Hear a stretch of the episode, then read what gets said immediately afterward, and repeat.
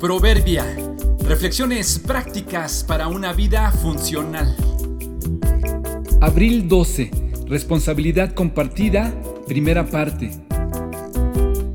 Es de sabios reconocer quién está a cargo. Hace algún tiempo tuve que hacer un viaje fuera del país. Ni mi esposa ni mis hijos podrían viajar conmigo. Estaría lejos de la casa por algunos días. Mis hijos eran pequeños y mi esposa estaría ocupada con ellos llevándolos a la escuela y atendiéndolos. Conforme pasaban los días y se acercaba la fecha, yo me ponía cada vez más ansioso por el viaje y por mi familia.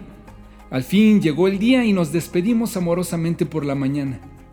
Mientras comenzaba el viaje hice con emociones encontradas una simple oración. Recuerdo bien las palabras que usé. Dios, te encargo a mi familia. Estaré fuera algunos días. Estaba apenas empezando y ya no pude seguir. Casi pude oír a Dios como cuando alguien limpia su garganta para llamar la atención y hacernos caer en cuenta. Casi le oí. De principio no supe por qué.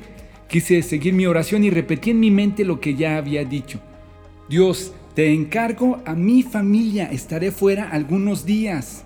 Sentí otra vez ese de reflexión y casi pude oír a Dios decir, ¿Qué estás pidiendo? ¿Te das cuenta de lo que dices? ¿Que me encargas a tu familia porque estarás fuera?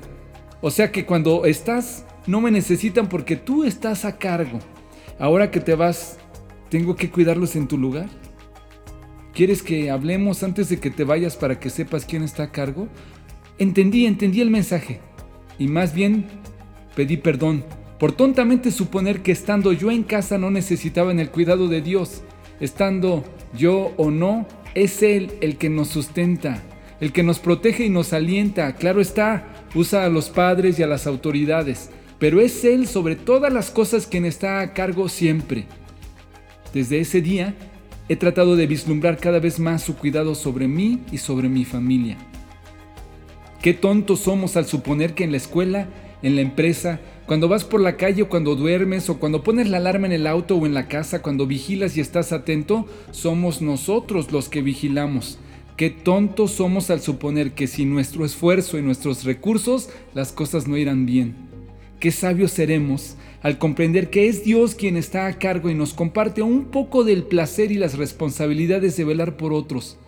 Sea mucha o sea poca nuestra contribución, sobre todas las cosas, es Él el que nos sustenta.